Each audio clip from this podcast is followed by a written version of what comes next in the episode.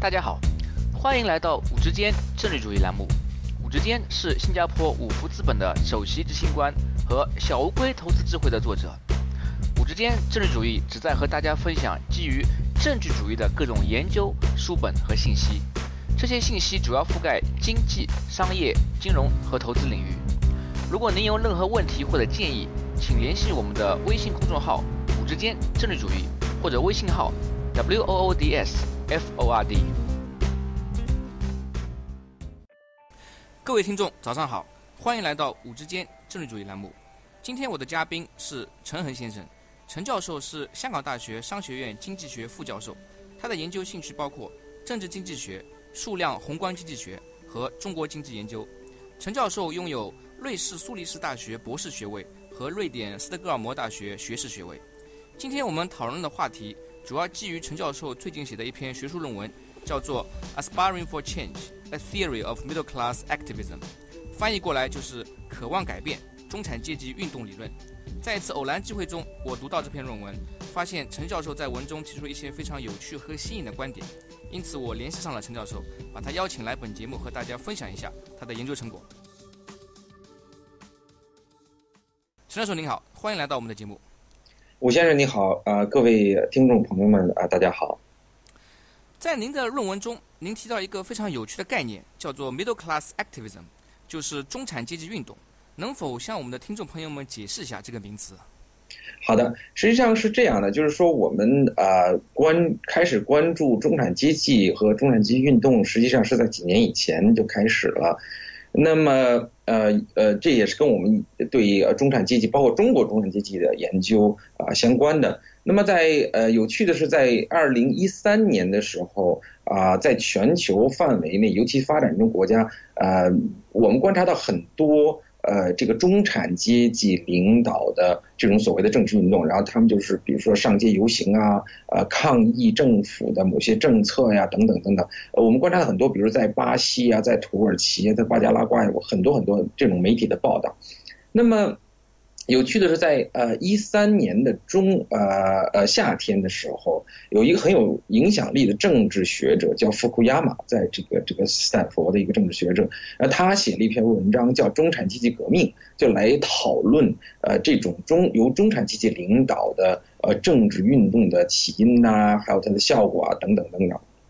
那么，呃，我们后来也就开始，这实际他的文章很有影响力，就是呃，在政治学界和经济学界，呃，有很大的一些反响，大家都在来讨论这个中产阶级呃革命的这个话题。那我们实际上也想参与这样一个讨论，提供我们自己的观点和看法。那么，当我们开始做这个学术研究的时候，发现呢，这个革命的这个含义呢，其实可和革命这个词儿呢，可以吸引很多这个媒体的注意，对吧？但是呢，呃，它在学术上这个政治学的含义上，可能过于强烈，就比如说，跟可能大家更多的联想是跟暴力相关的一些改变。但实际上呢，你如果去观察我们所讨论的这些中产阶级革命也好，中产阶级运动也好，在尤其在二零一三年，包括历史上的很多中产阶级领导的运动也好，实际上它都是以和平抗议为主的，啊，目的也不一定是说推翻政权、改朝换代，它更多的是说，呃，我我来抗议某项政策，我希望你改变某项啊这个这个决决议啊，或等等等等等。所以从这个角度来讲呢，中产阶级运动这个词儿的呃这个外延可能更加宽泛呃，如果你去查在政治学的文献里，他们中产运动这个词儿可能就包括比如说罢工啊、游行啊、示威啊、啊静坐呀，包括呃这个号召给这个议员写信啊等等等等都可以叫做运动。所以说我们就采用运就是这个这个用了这个中产阶级运动这个词儿啊，我们相信它可能呃可能跟我们想讨论。论的话题更为接近，呃，二一个呢，它呢，呃，那么这个外延呢，就是涵盖的这个事件的外延更加宽泛，这是我们的一个考量。您提到这个中产阶级运动，我相信很多听众朋友可能首先会有一个问题，就是您是如何定义这个中产阶级？大致来讲，我们可以把社会群体分为中产阶级、上层阶级，或者是精英阶层啊，以及草根阶层。不同的国家，比如说您刚刚提到巴西、土耳其，还有中国。他们区分这个上中下阶层的标准是什么？每个国家都一样吗？嗯，所以这个是一个非常好的问题，我想可能更多的展开的聊一下，因为关于中产阶级定义也是有很多的讨论的，因为在最近啊，如果你观察到这个，尤其在这 public policy，就是这个呃公共政策呃这个呃这个圈子里讨论一个很大的话题，就是中产阶级在全球范围内的兴起，那么。我们到底如何划分中产阶级？实际跟我们的研究和整个一个这个大的话题都是相关的。那么其实呢，有很多标准，嗯，呃，最简单的可能就是所谓的绝对标准。绝对标准呢，就是说什么意思？就是说，如果你的收入水平或者你的消费水平达到了一定的标准，我就说你是中产阶级。对吧？比如说有一个研究在两千年初，两千我记得两千零二年的一个呃呃研究报告，他就说他定义的这个这个中产阶级是说收入在十二美金到五十美金一天。啊，这就是中产阶级。比如说，他可能研究去巴研究巴西啊，研究意大利，用这个呃标准。当然，他会也也会去调整购买力啊，等等等等。如果依照这个标准的话，全球在这个 emerging market 或者在这个这个呃正在发展的很快的这些国家里，中产阶级的数量啊，大约是啊两点五亿，在两千年的时候。然后它呢？增长到了呃，就是四亿，是在呃零五年的时候增长到四亿。然后呢，世界银行呢也用这个标准呃做一个估算，那么它估计呢在呃未来两千呃就是两千三零年的时候呃可能会达到呃十亿或更多的一个水平，就是在这个 emerging markets 里。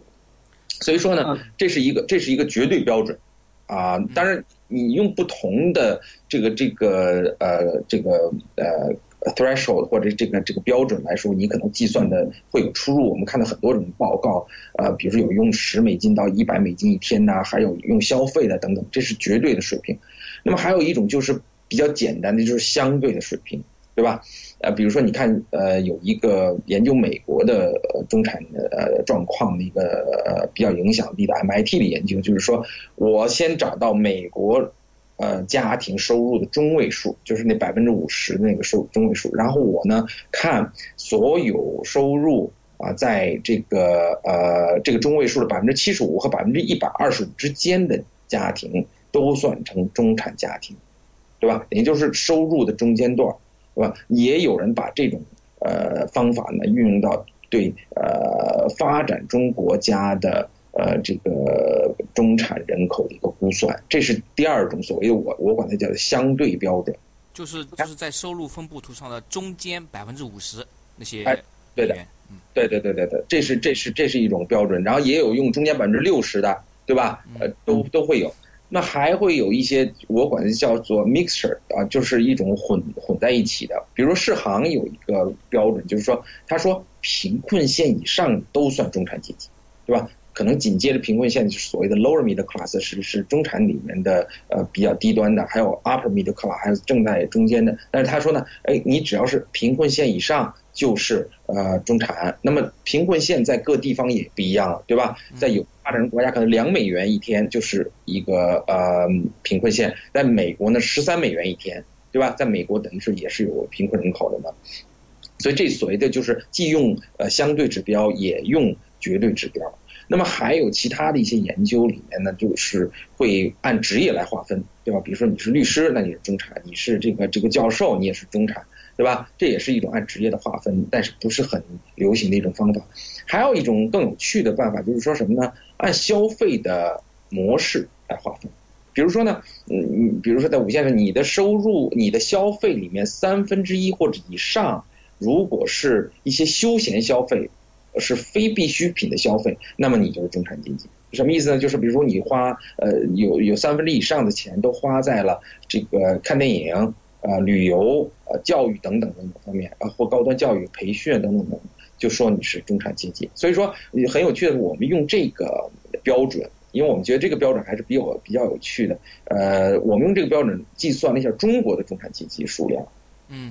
零二年到零九年，我们有很低很详细的。呃，中国的呃人口的收入的调查的数据，从零二年到零九年，可能这个数据很不幸只能到零九年。那么我们会发现，从零二年到零九年，这个中产阶级家庭的数量啊从百分之十二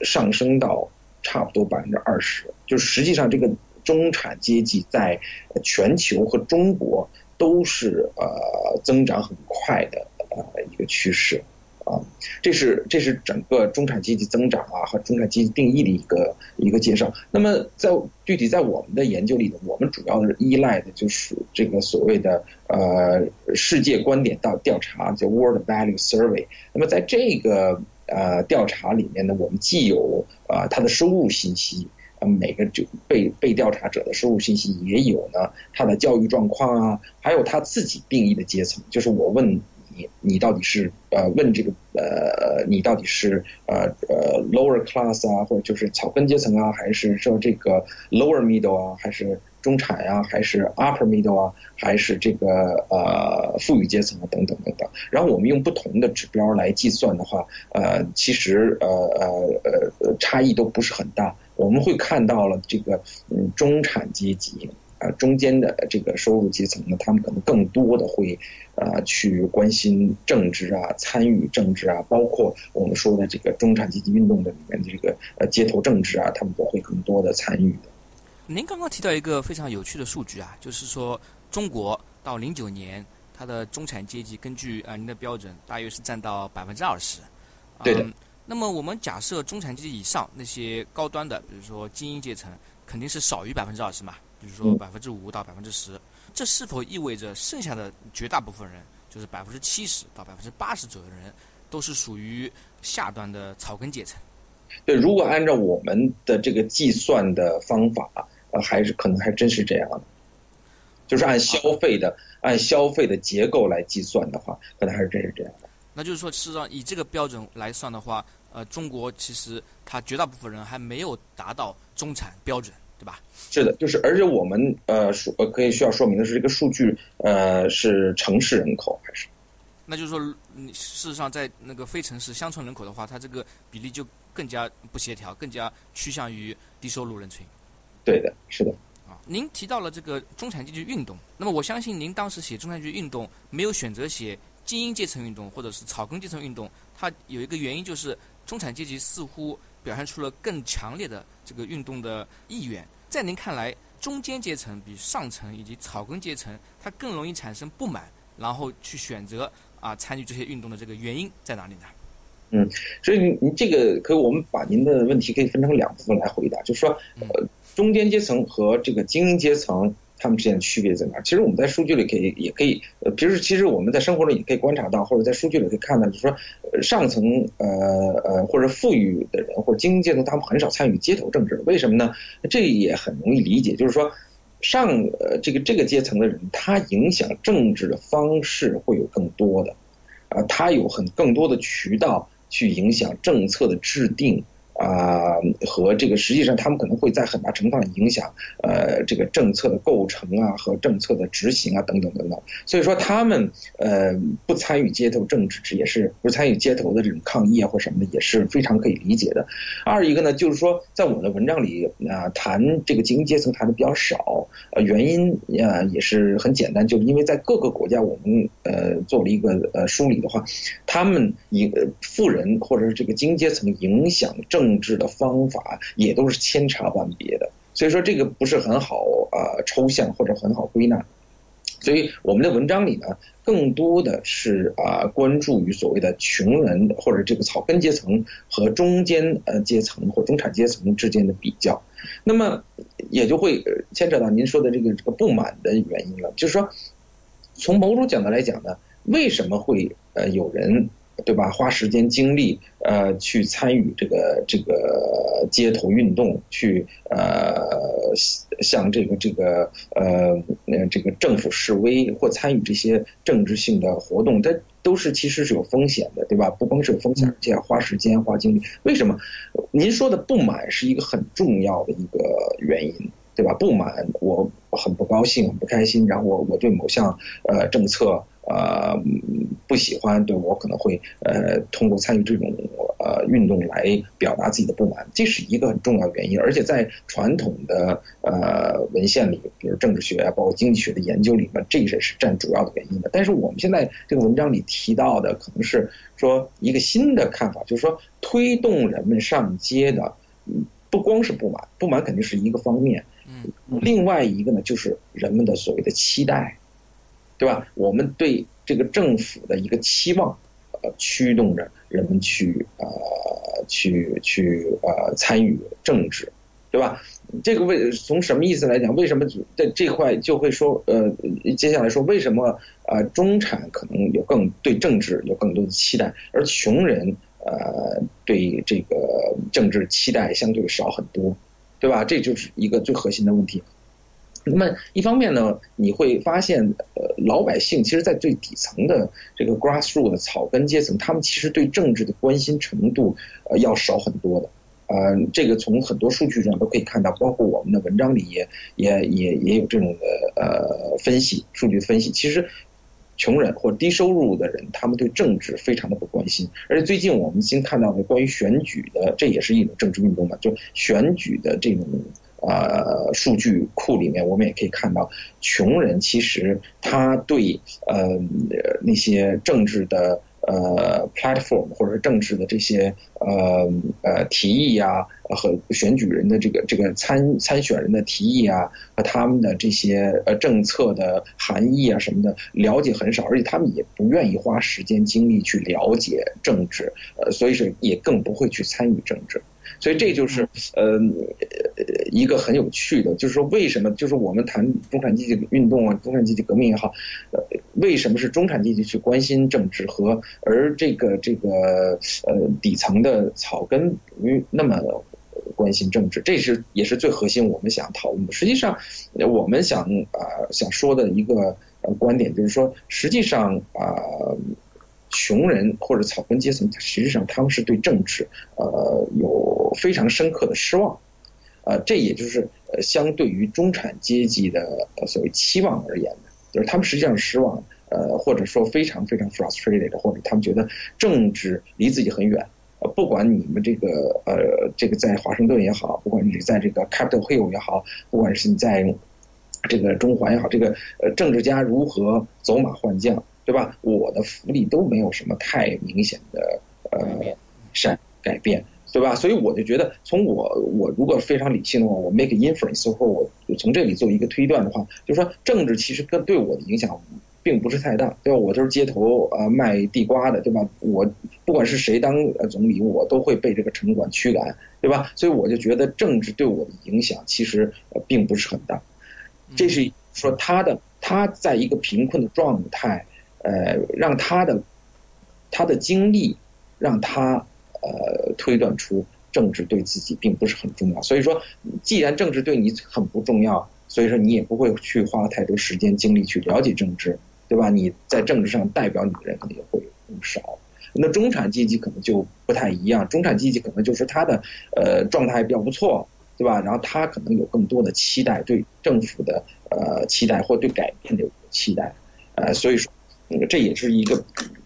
我们跟呃以往的研究的不不同。比如说，你看，那两千呃一三年，其实福库亚马那个文章里，他呢会假定穷人不太关心政治，呃，他不去解释为什么穷人不关心政治。他的说法就是说，穷人可能更花更多的时间精力去啊存活，对吧？这个每天要吃饭睡觉，那就占用他们绝绝绝大部分精力了。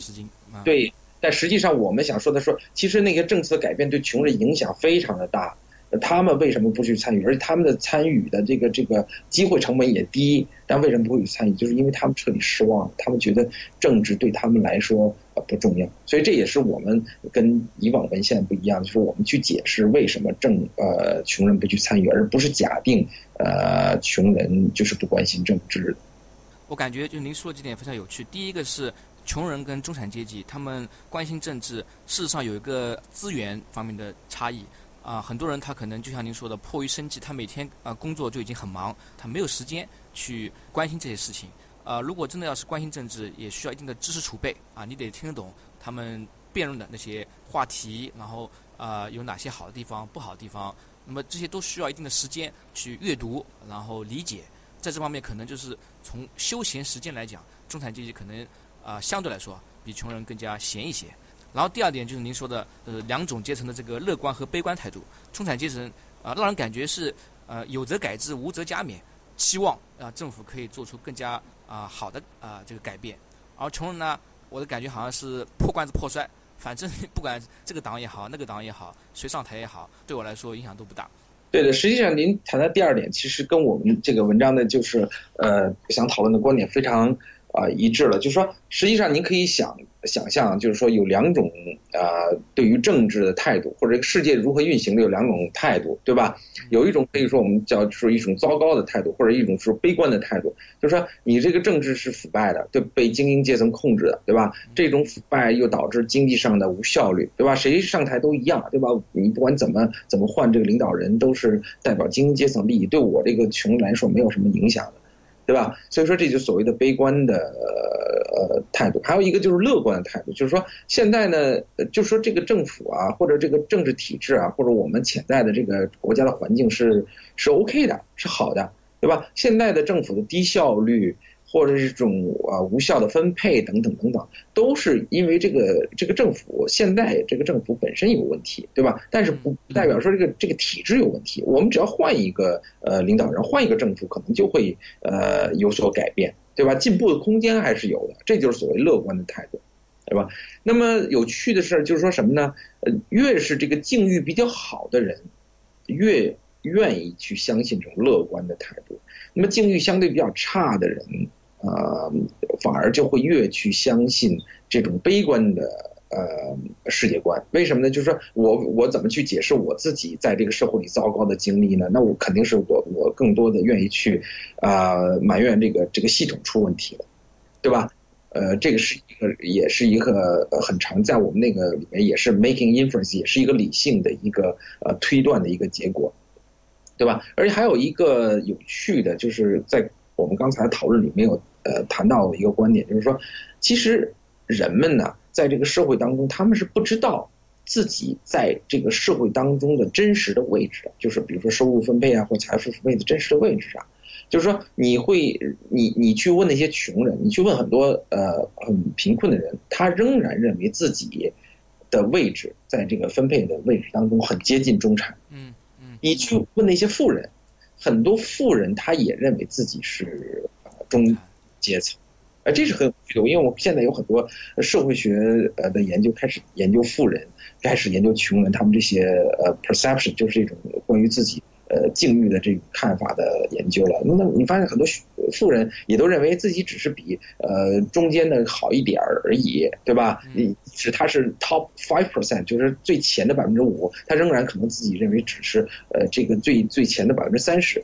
而更重要的是穷人。穷人，其实你已经就是到最后的百分之十或百分之二十的人，你去问他你的状境遇怎么样，你给自己打打分，你自己在这个社会里的呃是怎么样？他可能觉得，哎，我没有这个呃平均值好，可能我就是在呃这个后百分之呃四十，呃，但实际上他可能是后最后百分之二十。如果你会看到，我们其实有数据特别有趣的一个数据去证明这一点的，就是说人们都会。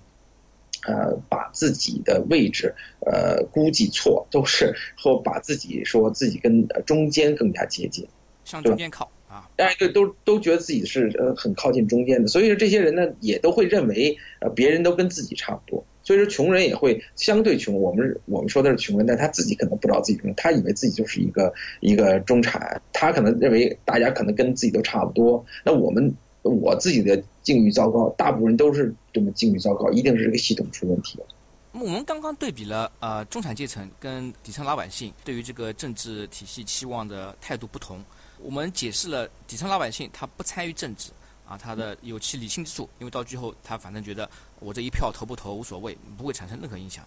那么从中产阶级来说，他们比底层老百姓反而有更多不满，是不是有些不够理性？啊，我们英语里边有句话叫做 “Be careful what you wish for”，啊，翻译过来就是愿望有风险，许愿需谨慎。啊，那么这些中产阶级，他们真正需要的，是不是只是上街发一下牢骚而已，然后第二天继续去公司上班？对，其实这个就是跟我们刚才讨论就是联系的很紧了这个问题。实际上就是说，呃驱动呃中产上街的，可能是不满，对吧？像我们以前讨论过的，但可能现在呢，更多的又是他们的期待或者他们的 aspiration，他们对政府的呃或者政策的积极的变化的一些期待，呃，驱动他们去。呃，上级。当然，你说这种不满也可能是从另外角度，他也是不满，就是他有一个很高的期待，你没有呃呃达到他的预期，他会产生一种就是呃所谓的不满。这也从这个角度来讲，他也是不满。所以说，中产阶级呃寻求呃这个这个政治的变革呀，是一个呃怎么说呢？是一个嗯在。全球这个经济发展过程当中，一个很有趣的一个很很很独特的一个现象，实际上是，嗯，中产阶级真正需要，而且这跟你刚才刚才提到那个那个是不是发发发发牢骚呃，然后第二天继续上班也很接近，就是说以前我们的呃想法里面的中产阶级是一个政治稳定的一个中坚力量。对吧？这个这个呃，底层有再分配的需求，上层有这个攫取呃，向这个中间阶层或底层攫取财富的需求，然后中间呃阶层或者是中产阶级，它起到了一个政治稳定器的一个作用。但是实际上，我们在数据上或者在理论上，我们会发现，其实中产阶级他们可能对呃政治的变革呃变化。呃，是起到了一个更好的一个，呃，起到更多的一个推动作用。这实际上可能对社会发展的，呃，从这个角度来讲，可能是一一件好事。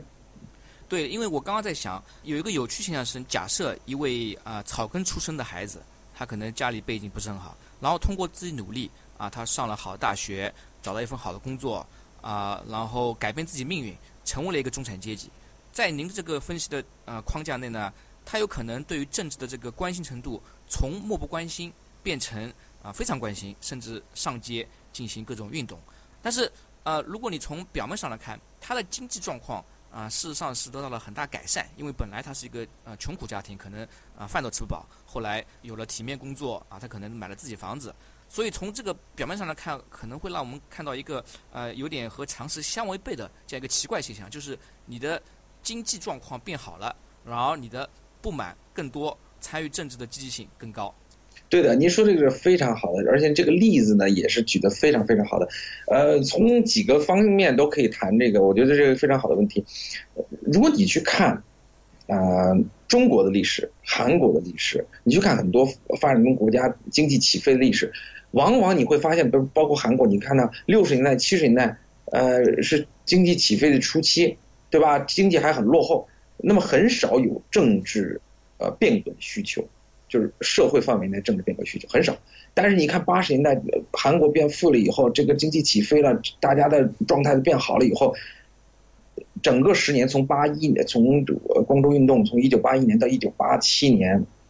有大量的呃不断不间断的。中产阶级领导的社会运动出现，包括中国也是八十年代末期的运动啊，等等等等。然后你从理论上，你从那个数据上，其实也可以看到，其实如果你你我们因为有另外一个数据库，那么它可以呃告诉我们这个这个呃每一个国家在每一年有多少示威啊、游行啊啊这个这个呃包括罢工啊等等的这个数量，我们发现呃收入最低的那些。百分之二十的国家，呃，这些社会运动，呃，要求政治变革的社会运动，其实并不是最多的，最多的往往就是说，呃，在百分之呃呃二十到百分之五十之间的这些国家，啊，他们的呃这些社会运动反而是非常非常多的。为什么呢？其实也很容易理解，就是说，当你这个经济发展的过程当中，你会催生出呃一大批中产阶级来。这些中产阶级，就像您刚才说的，他呃受了教育，收入水平提高，他对变革的期待也会增加，对吧？他这种对变革的期待，也就是说我们说的期望或者 aspiration，也会驱动他们呃上街，会推动更多的一些呃政治方面的变革等等等等。所以说，您说的那个那个例子是非常好的一个一个例子。您在论文中也指出。如果一个政府的治理水平比较低，其稳定程度反而比治理水平居中的政府更高，啊，这又是一个让人有点感觉匪夷所思的结论。能否为我们的听众解释一下？对 这个这个问题呢，跟呃刚才那个其实是一个硬币的两面嘛，就是说，呃你你你你在如果你经济发展的话，你会产生中产阶级，中产阶级他会有这种政治变革的需求。那如果你是在一个非常贫困落后，就像我说的那些百分之二十的呃那国家最穷的国家里面，你你很少有中产阶级，大部分人都是对政治非常失望的。大部分人对政治都是非常的这个这个 frustrated 的，他们就是不关心政治。你你在那个些国家里也会观察到所谓的政治不稳定，但那些政治不稳定的更多的是呃对权力的角逐，对吧？对改朝换代的需求，对吧？因为我看到，哎，你这些精英阶层，你们去享受这个所谓的 economic rent 和经济租金，呃这个这个积累巨大财富，我们也想取而代之，对吧？我们想通过暴力的。呃呃，这个这个这个呃，revolt，呃或者怎么样，或者或者政变呀，或者等等等等取代取取而代之，对吧？我也想去享受那个经济租金，对吧？更多的是呃政治不稳定是来源于这种呃政治运动，而从群众的那种呃我们叫做 collective action 或者是群众的这种组织的呃街头运动反而并不是很多，就是因为绝大部分老百姓其实是对政治失望的。那这个事实上也体现了一个啊，发展中国家在从比较穷落后的状态跨向第一世界发达国家当中可能经过的一个比较有风险的陷阱。因为当你在经济不断发展啊，人民不断变富裕的过程中啊，你可能觉得我的老百姓变得啊更有钱了，他们应该啊更加感恩戴德啊，满足感更高。事实上并不一定是这个情况。对的，也有这个潜在的这个暗流涌动，他们可能反而会有更大的这个诉求。这个实际上是很多国家发展过程当中的一个一个共同的一个经历。由于我们今天时间有限啊，我们的访谈就到此为止。啊，在我们的听众中有不少是年轻朋友啊，那么陈教授在节目最后，您有什么建议啊，送给那些我们的年轻人听众？啊，实际上这个问题也蛮好的。这个，呃，实际上我们今天谈了很多都是中产阶级革命嘛，呃，或者中产阶级运动。呃，或者政治运动，其实你会发现一个有趣的现象，跟你个问题也相关，就是说这些运动的初期，呃，很多的呃领导或者这个组织者都是年轻人，年轻的学生，对吧？看历史五四运动也是这样的吧？你看这个中国、韩国，你看呃，比如包括这个巴西等等等等，都是包括南美男年年轻学生站出来呃参与政治运动，组织政治运动。啊，给政府施压啊，等等等等。我们这是一个很，所以说对于年轻人来说，我们这个文章的意义是什么呢？就是说，实际上年轻人呢，呃，他有动力参与这种这种革命或者这种运，为什么呢？就是说我们还没有系统的研究，但是这是一个猜想，就是说，因为年轻人他们会呃被这个政治或政府或现行的体制影响最多的一批人，对吧？而且他们其实，在某种角度来讲，也是呃年轻学生嘛，大学生们可能也是未来的中产，对吧？因为即使他现在没有钱，但是我们说，呃，大家都是向前预期嘛，forward looking 嘛，我们知道后肯定也会呃呃成为白领，对吧？我以后也是会成为一个中产，他可能会在这方面角度，呃，对政治参与度高也是可以解释的。那么有什么建议呢？其实我我只是想讲，你看，呃，我生活在香港，其实香港的最近的有很多的这种呃。包括最近几年都有很多的学生啊，年轻学生啊啊领导的政治运动啊。对，包括最近那个中文大学啊，有个四海报事件啊，类似。哎，太太太棒了！你这呃，我其实想说这个事，其实你看有正方的学生，反方的学生，有大陆学生，有有香港学生，那他们有很不同的政治的观点，然后他们通过这个四海报来表达自己的政治观点，等等等等，就是说。呃，其实这也不是很啊新鲜的事。你看零八年的时候，啊，你看这个这个那个时候也会在香港也会有这种这种非常激烈的争锋啊，等等等等。我的建议是什么？作为一个大学的教授，实际上我在汉方语也是在这么讲。就我建议很简单，其实我们年轻学生在发表政治观点啊，表达自己的政治意愿的呃之前。最好呢，更多的了解我们呃我们的历史，对吧？我我猜想，如果我们的学生，不管是教院的学生，还是中文大学的学生，不管是大陆学生，还是香港学生，还是我们杭呃就是香港大学的学生，如果我们了解香港的历史，如果我们了解香港啊、在英国统治时期的历史，如果我们要了理解香港五十年代的历史，如果我们了解香港六十年代历史，如果我们了解香港七八十年代和回归以后的这些呃史实的话，呃，他们可能还会有不同的政治观点，但他们提出的这些论据可能会有巨大的改变。